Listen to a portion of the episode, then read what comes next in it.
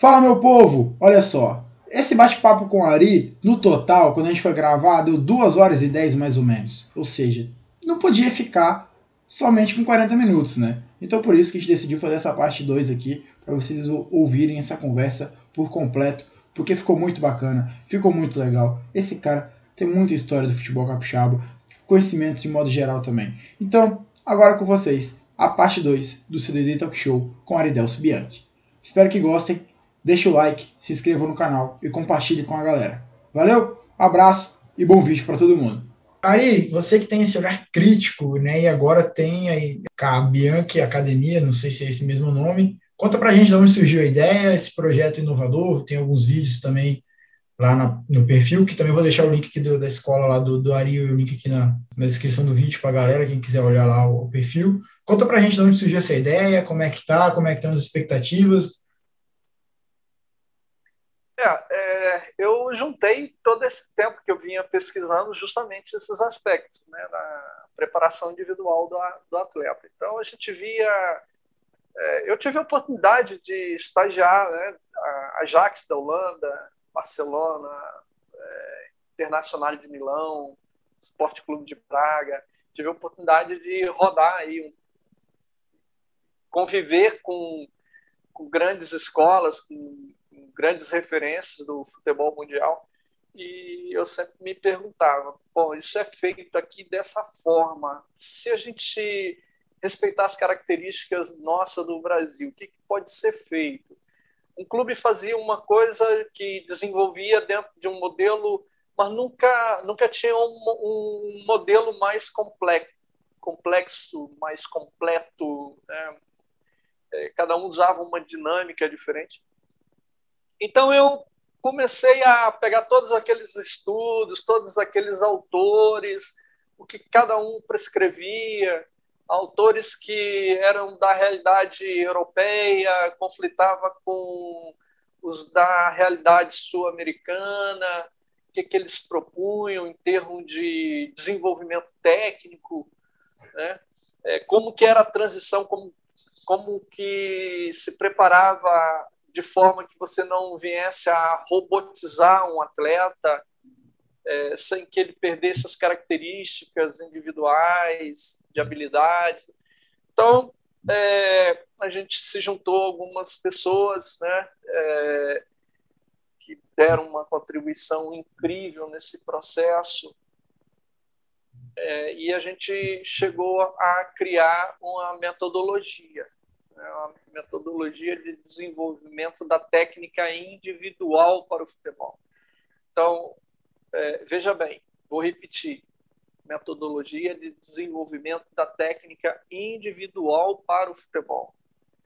Individual. Isso já individual. Você vai na, na academia para malhar, você adquirir tônus, você tem um objetivo. Você vai individualmente lá para conseguir algo para você, indivíduo. Mas, Ari, o futebol é coletivo. Como é que fica isso aí? Bom, o indivíduo ele precisa ter ferramentas para ele melhorar a sua capacidade individual. Nas categorias de base, então, isso é de fundamental importância. O momento em que você tem tempo, que você tem é, condição cognitiva, você tem condição morfológica, é, essa necessidade fisiológica de você desenvolver isso no, no atleta iniciante. Então, é, a gente tem equipamentos que são utilizados por Cristiano Ronaldo, pelo Messi. Nós temos no Brasil. Fomos os primeiros no Brasil a, a importar, a trazer esses equipamentos. Né? É, aquela bola, essa bola aqui é uma bola importada dos Estados Unidos, produzida na Holanda e a fábrica dos Estados Unidos é uma bola toda chipada. Ela tem um software para que seja utilizado, tem um aplicativo para que ela desenvolva é, inúmeras atividades técnicas para o, o, atleta individualmente. Então gente, eu comecei a, a, a ver que os treinos são sempre muito coletivo. Né? Se ensina o, o, o futebol jogando. Né? Não, não ensina o futebol como é o, o, outras modalidades. Né? Você vai jogar treinar vôlei, mas se você for ver os fundamentos, treinamento de fundamento do vôlei, é absurdamente individualizado, voltado para desenvolver a característica daquele atleta. E depois junta isso, se você for observar outras modalidades, elas fazem isso com maestria. Né? E outro aspecto importante, Vinícius, é o judô, por exemplo. Você, você começa a desenvolver uma base para depois você lutar. Então você vai é, aprendendo a cair, aprende a, a, técnica de queda, de rolamento, é, isso sentado, agachado, em pé. Você tem de um simples para complexo. Você começa a trabalhar uma base para você inserindo as características do esporte. O futebol faz totalmente o inverso. Ensina o futebol para depois cobrar característica do esporte. Como se inserindo o futebol fosse suficiente para que o atleta desenvolvesse tecnicamente. Aí você pega assim, você é um pai maroto, você contrata uma escolinha, leva teu filho, pega um caderninho e começa a anotar. Quantas vezes meu filho tocou naquela sessão de treino? Quantas vezes ele tocou na bola? Como é que ele reagiu quando ele recebeu uma bola? O que, que ele fez com a bola? Como ele se comportou? Ele tinha equilíbrio? Ele perdeu? Depois que ele perdeu a bola, como é que ele se sentiu? Não existe isso. Isso é para o pai que, de repente, tem uma formação especializada, ele vai estar atento a isso, ele vai cobrar. Mas, assim, você vai ver nossas formações é, com o jogo. 11 para lá, 11 para cá, bola e o jogo. Você não tem um preparo individual. Então, a gente juntou isso tudo falou, tá, tem uma vacância muito grande. Então, nós vamos aplicar uma metodologia. Desenvolvemos, escrevemos isso, buscamos uma sustentação científica, buscamos um reconhecimento científico, e criamos, então, é, a Academia Bianchi Sport, que desenvolve, é, através de equipamentos de última geração, equipamentos é, inovadores a nível de Brasil, ainda, mesmo, mesmo com todo esse tempo que nós lançamos, é, não temos ainda conhecimento de algum outro lugar, lugar que tenha os equipamentos que a gente tem, que tenha a prática que a gente tem, que tenha o desenvolvimento que a gente tem. Então, assim, é, para mim, pessoalmente, eu sou suspeito, porque eu sou apaixonado pelo, pela metodologia, lógico. É, eu sou suspeito por amar tanto, mas a gente precisa ter orgulho disso, né? porque novamente a gente se colocou à frente do nosso próprio tempo. Mas assim, a gente precisa ter noção de que o que nós temos é inédito a nível de mundo. Eu não tenho qualquer receio de dizer isso. E eu gostaria que isso fosse melhor aproveitado pelo futebol né, do nosso estado. E, lamentavelmente, a gente não consegue atingir, né? a gente não consegue entrar num clube profissional, a gente não consegue fazer com que um clube profissional se interesse por isso. Espera aí, como é que é isso aí? Isso dá resultado? Isso surte efeito? Quando você quando você não gosta de uma coisa, mas você já provou, eu não vejo problema nenhum. Mas quando você não gosta de uma coisa que você sequer tem noção do que seja, é, é, complicado de se entender. Né? É, ainda mais no futebol capixaba, né, que é, tudo que é novo parece que é ruim. Depois de muito tempo, muita batalha, que vem as conquistas, igual você falou. Mas tomara que os cabeças duras do nosso futebol, é, como diz o ditado, né? Tanto bate até que fura, se você ficar insistindo, insistindo, insistindo, insistindo, não sei se você quer insistir, mas tomara que você consiga ajudar, como ajudou no passado muitos outros atletas a seguirem seu caminho. E é uma filosofia do futebol, né? Igual você falou, que o futebol ensina do mais complexo para o mais fácil, enquanto as outras modalidades ensinam o mais fácil para o mais complexo. É o caminho inverso, muito bacana essa análise. Ari, você sempre, eu vejo nos comentários de rede social, toda vez que a gente fala Léo Oliveira e Rony Clay, você fala, Léo Oliveira começou na base do Rio Branco. Léo Oliveira foi, foi seu aluno no, no, Rio Branco ou você só conhece de, de, do passado mesmo? Ou estou enganado, nem foi isso, é só uma brincadeira. É, foi, foi é, ele foi meu atleta mais diretamente na desportiva, capixaba. Sim. É, creio que em 2000 é, ele estava no Rio Branco nesse período e é, eu trouxe para a desportiva. Então, assim, foi um atleta que muito diferenciado, muito precoce. Ele já, ele, o talento dele era algo assim que realmente contagiava, né? O estilo dele, a forma dele se portar, a inteligência, a velocidade de raciocínio. Imagina o Léo com 17, 18 anos de idade, né?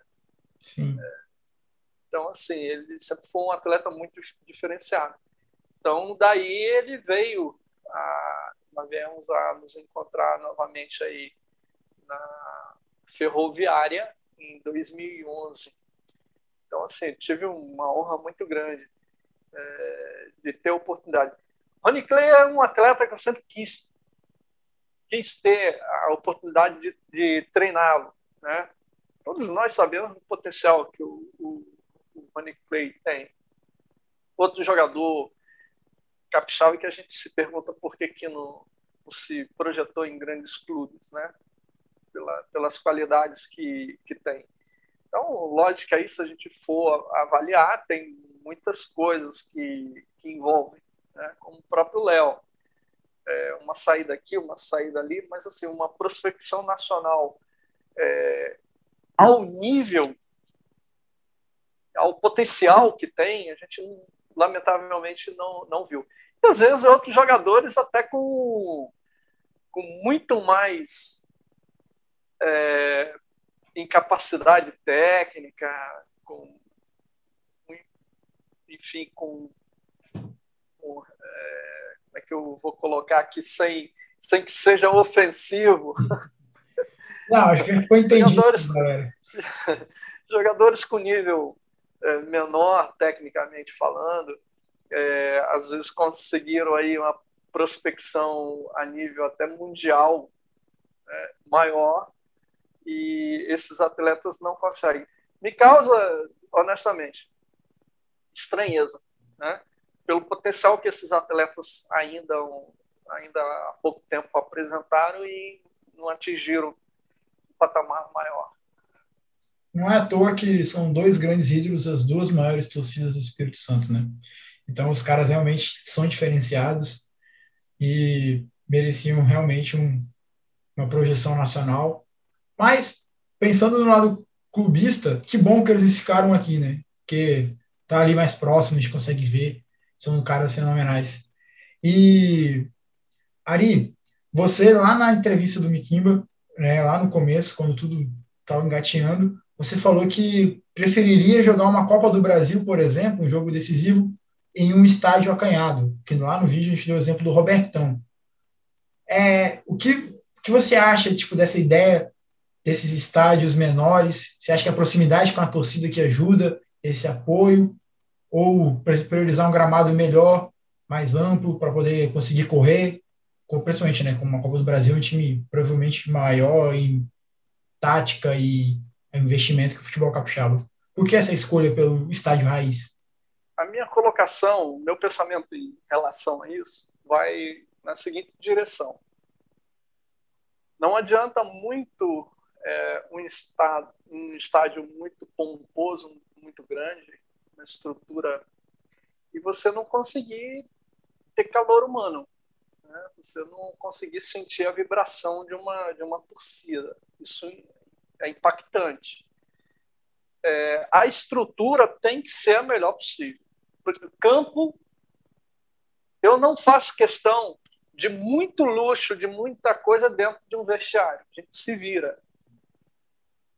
Mas o piso tem que ser o melhor do melhor, tem que ser o, o top.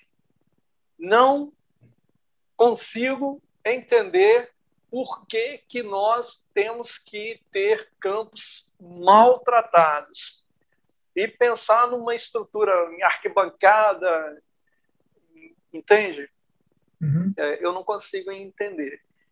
É, o campo do jogo ele precisa ser um teatro muito luxuoso, muito acolhedor, acolhedor, porque a gente vai ver um espetáculo.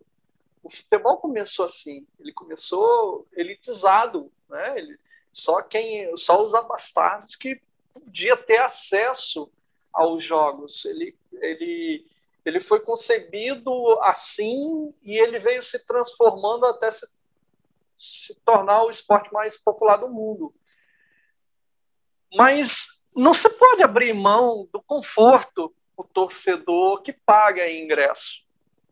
Né? Ele é um cliente, então ele tem, ele tem que ser tratado com, com respeito. Ele é um torcedor, ele tem um componente emocional muito forte que o leva a, a pagar um ingresso para se. É diferente de uma peça. Quando você vai assistir uma peça teatral, você vai no cartaz, esse ator, essa peça é boa, é, eu gosto dela. Seu time você não tem opção, cara. Seu time você tem que ir. Você tem que ter a grana para você ir lá prestigiar. Então, é, você tem que ter a necessidade de você ter um lugar confortável, acolhedor. Agora, isso não precisa de mega estrutura, isso precisa de cuidado, de limpeza, de organização. E quando é menor, acolhedor, você consegue administrar melhor, você consegue fazer com que essas relações humanas elas aconteçam né? você consegue controlar isso melhor. Quando você pensa numa coisa muito grande, pomposa, vai virar elefante branco. O futebol não está mais para isso. O futebol está para mídia. O futebol está para televisão. Né? É, é ilusão querer acreditar que a gente vai conseguir é, encher um estádio com facilidade com 50 mil pessoas. Né? Não é pelo fato da pandemia. Estou falando fora processo de pandemia. Para você ter um estádio cheio hoje é uma circunstância bastante difícil. Então, os clubes menores é, precisam é, repensar esse modelo e, assim, dar conforto, mas o que mais vai dar resultado de evolução para o nosso futebol começa com piso, com gramado, espaço para que os atletas consigam fazer bons espetáculos. Lógico que tudo em torno é importante. Você tem que é, ter uma série de coisas. Até chegar ao jogo, você tem que ter uma estrutura minimamente adequada possível para que o atleta vá para campo e faça um bom jogo. Então, o estádio, para mim, ele é importante quando ele consegue dar as contribuições que são adequadas para se desenvolver uma boa partida de futebol. A imprensa ter minimamente uma condição de praticar é, uma boa transmissão, né, para que as informações elas sejam generosas é, um acolhimento à torcida adversária, com segurança, aos torcedores do clube local, as instalações para árbitros, enfim, para todos que estão no, no, processo. Então, eu sempre defendi. É, eu também já fui dirigente, né? Eu também já fui gestor. E essa sempre foi uma preocupação muito grande que eu, que eu tive. Entendi. Ah, falando em estádio, aqui no Espírito Santo, qual foi o melhor estádio que você acha top, o melhor? Contando, levando em conta tudo isso que você falou agora. Que eu tenha trabalhado? É, que você tenha trabalhado. A Desportiva Ferroviária. Grande engenheiro Araripe. É, é tudo que é... foi centro de treinamento da Austrália na Copa do Mundo. Né? É, é, é, um, é, um, é um estádio que foi concebido com característica de de estádio, né? Sim. É, inclusive ele recebeu o tombamento histórico dele, né? As estruturas não podem ser alteradas é, pelo valor histórico, né? Desde a sua engenharia, né? Desde a sua concepção artística, né? estrutural, artística. E, e assim, é, preciso modernizações? Lógico, preciso. um estádio que sempre me chamou muita atenção, o Conilon de Jaguaré, é um estádio que falta pouco para que a, aquela estrutura seja uma estrutura é, mais adequada ao, ao, ao, futebol. Então a gente tem muitos estádios aqui no estado que requer pouca intervenção para que eles deem um conforto, segurança. Podemos falar assim, é, Kleber Andrade, para grandes espetáculos, para grandes jogos. Né? Se a gente pegar para a atual circunstância, pegar um final de campeonato, vamos, vamos estimar aqui. Esportivo de da... 2015 foi um exemplo disso. Os melhores dos cenários, né? Os Sim. melhores dos cenários. É, uma final Rio Branco desportiva, quando as duas equipes chegaram numa situação de envolver desde a primeira partida até a final uma efervescência enorme no futebol capixaba é, lógico que outrora nós, nós teríamos aí dificuldade de, de ter o engenheiro Araripe com capacidade de comportar todos. Né? Mas as circunstâncias atuais não, não, não permitem. Então você tem um Kleber Andrade que vai bater naquilo. Você consegue botar muitas pessoas lá, mas o distanciamento não consegue dar aquele calor humano necessário que, que faz com que a torcida ela seja realmente percebida. É complicado, mas tomara que o futebol capixaba tenha, volte a ter seus dias de glória. E pelas suas falas, eu já sei, eu imagino a resposta. Mas qual foi o clube que você mais gostou de trabalhar aqui no Espírito Santo? Não sei se eu vou te colocar numa fogueira agora, mas tudo não, bem. Não, é, isso é pior, isso é pior do que o Léo ou o Rony Clay. que isso, achei uma pergunta mais difícil que essa. É muito mais difícil. Eu, já, eu te falei porque minha opção pelo Léo é pela uma relação de trabalharmos juntos, mas assim, Sim. não diminui em nada a minha admiração por Rony Clay. É, eu posso te dizer o seguinte: os clubes que me deram autonomia, do início ao fim, é, esses têm um, têm um lugar muito importante. Se você falar assim, que torcida tenha te impactado é, pela relação, aí eu vou aos opostos. Né?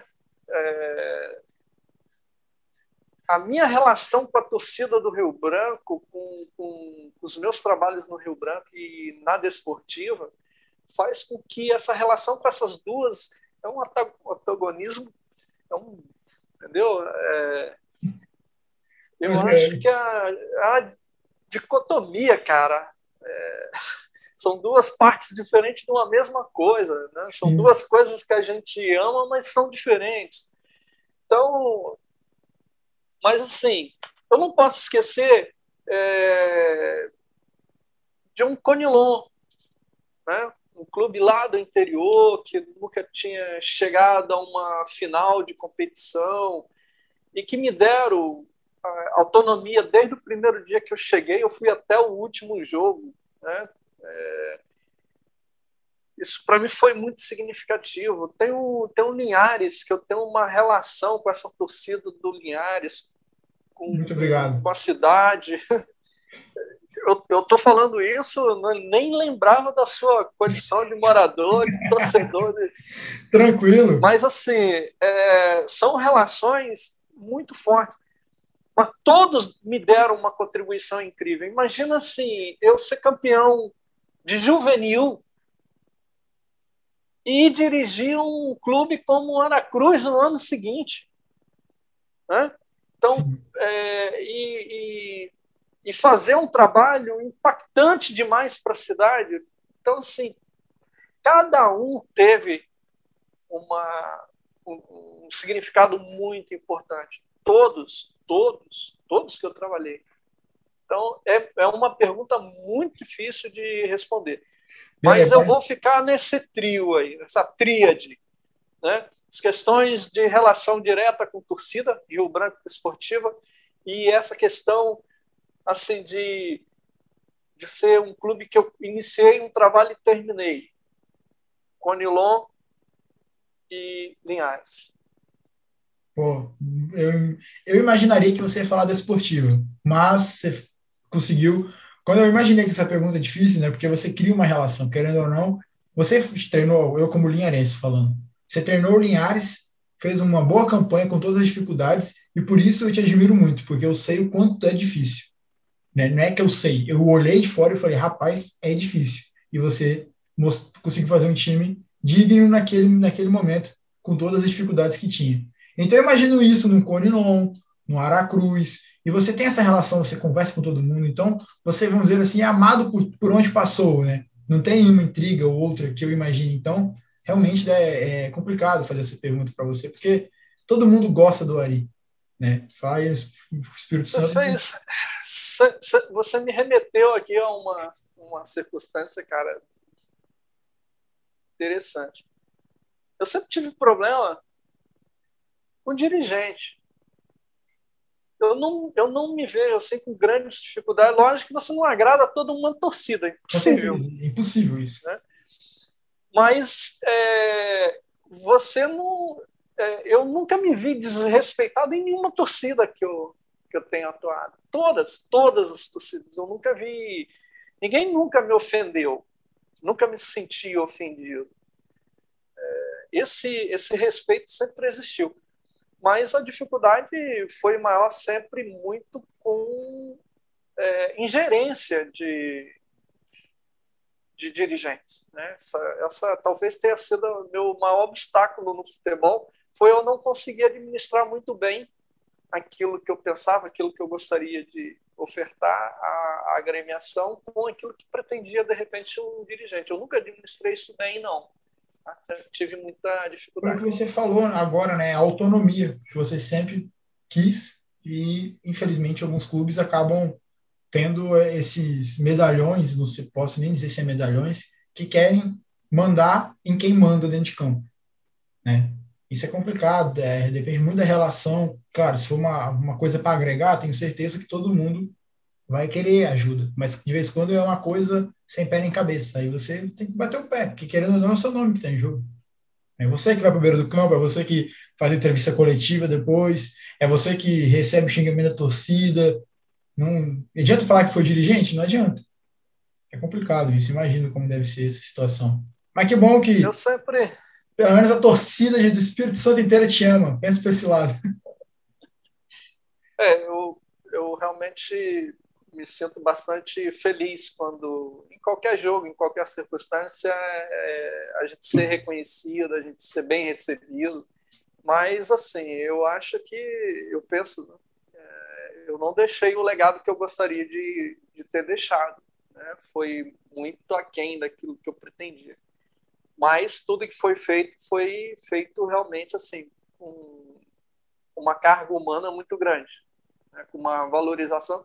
Porque você imagina o seguinte, Vinícius: tem muita circunstância que torcedores deixam de ter um, um produto de primeira qualidade, é, às vezes trocam um alimento, troca para comprar um ingresso para assistir um jogo. Né? É, às vezes a gente acha que isso não acontece, acontece sim. As pessoas, é, 5, 10, 15, 20 reais para uma pessoa é, toda semana está indo assistindo um jogo, acompanhando. Isso tem um valor simbólico, humano, simbólico muito grande. E isso precisa ser valorizado. Né? Então, quando eu vou à torcida, né, que eu eu tô, tô dizendo ali, obrigado, né? Tô agradecendo. Aí eu, eu não tô, é, eu não tô indo para a torcida, né? Eu tô na torcida, eu sou aquele cara que está ali, né?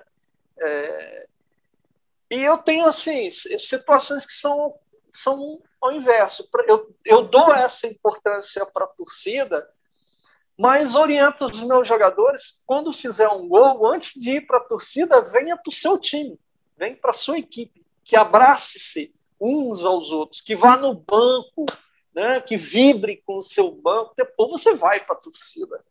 Eu ouço torcedor, cara, eu ouvia torcedor. Eu parava na beira de, de alambrado para ver o cara, tem que fazer isso, tem que fazer aquilo, não sei quem é, não sei o quê, você não fez não sei o quê, você tinha que ajudar, você tinha que botar não sei quem. Eu uso tudo, eu junto essas coisas. Lógico que o poder da caneta está na minha mão, não vou tomar atitude.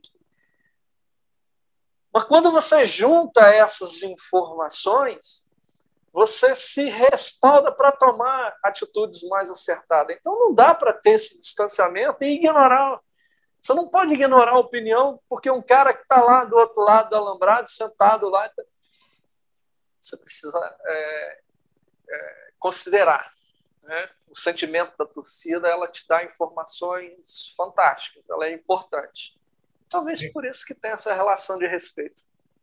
Muito bacana isso, cara, porque ouvir a torcida é muito bacana. Muita gente que não gosta, né? Ah, não, que torcida é só crítico. Quando o time ganha, critica porque tinha que feito mais. Quando perde, critica também. É o instinto do futebol, não adianta. É, o futebol é assim e temos que se, se adaptar a isso, não adianta. Ari, para a gente ir para finalizar, eu queria que você comentasse o que você espera do futebol capixaba. Lá no vídeo com o Mikiba, você falou que o Espírito Santo tem muito potencial, mas é mal aproveitado. Como é que você espera que isso mude daqui para frente? Vinícius, é, eu eu estou muito cansado de conceituar o futebol capixaba. É, eu acho que se você parar para analisar, todo mundo sabe. Né? Você, você na imprensa você tem um domínio de determinado aspecto que você sabe que não contribui. Né?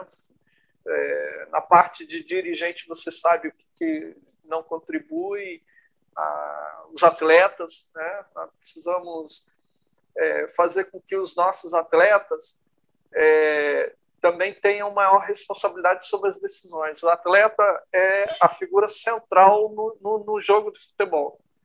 Né? Ele, ele é o, o ator, ele é o protagonista. No, não pode ser outra coisa. E o atleta ele é muito mal preparado para ele gestar a sua, sua própria carreira. Ele, ele não tem noção da sua própria importância. Né? É, eu questiono muito a forma com que é, a gestão do futebol funciona.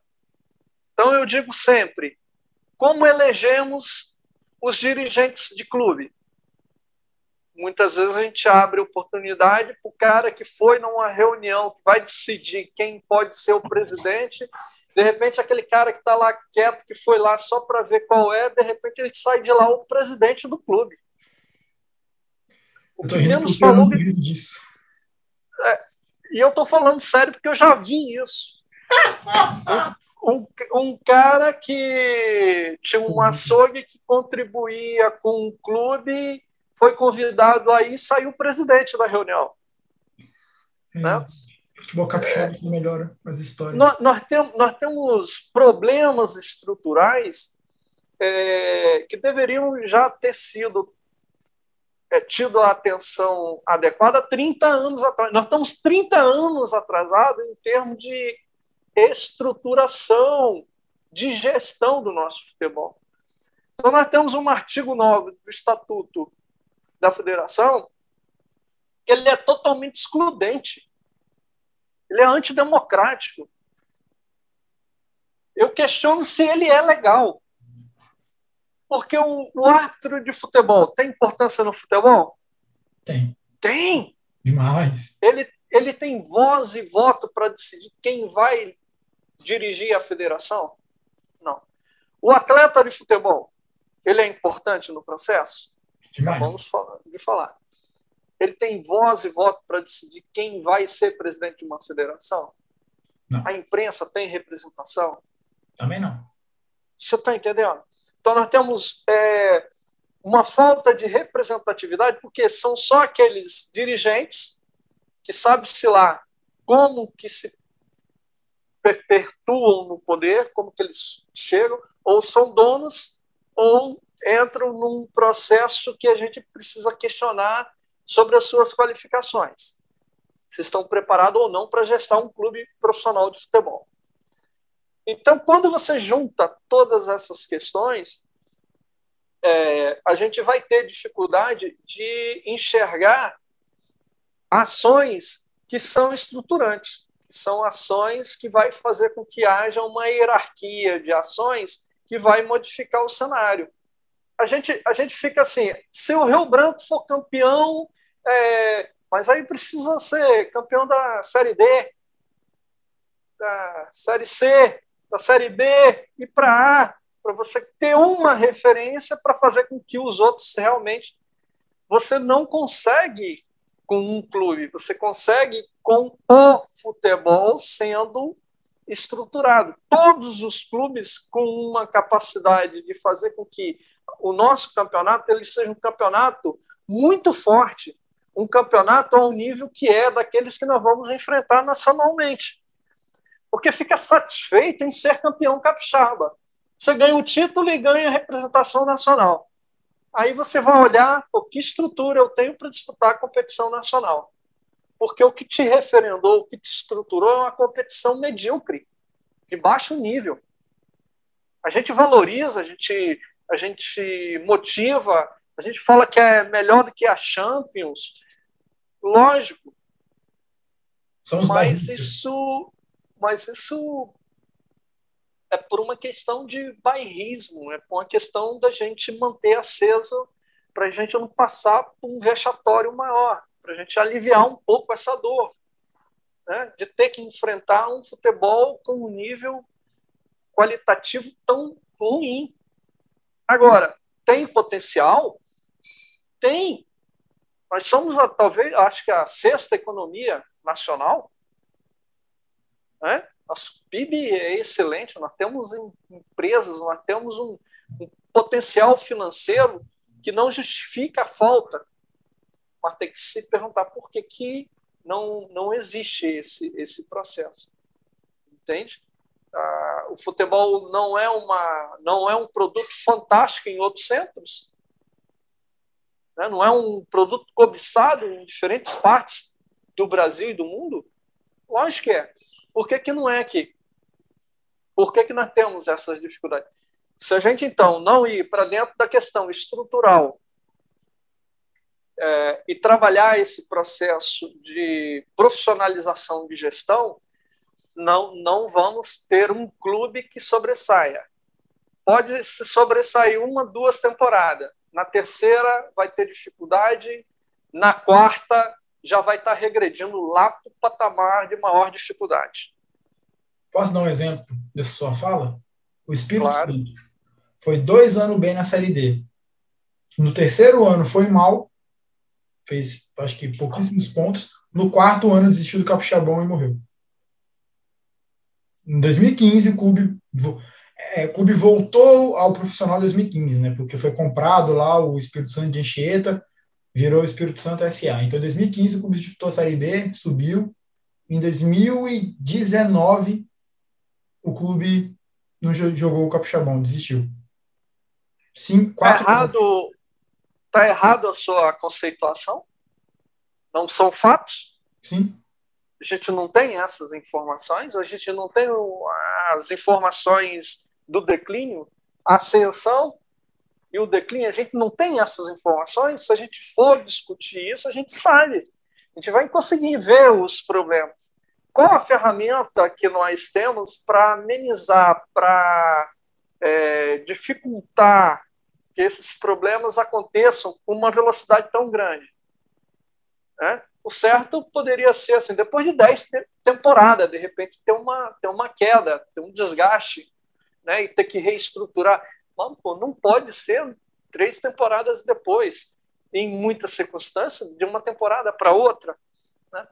Então, isso tudo são fatos que já estão bem conceituados, né? isso está bem discutido, a gente sabe os caminhos, mas falta, falta atitude. Eu tenho, uma, eu tenho uma, uma palavra muito dura, eu tenho um termo muito chulo às vezes fica até com vergonha de dizer, mas assim, é, é mais como um desabafo. É, o futebol capixaba é um monte de merda coberto por chantilly.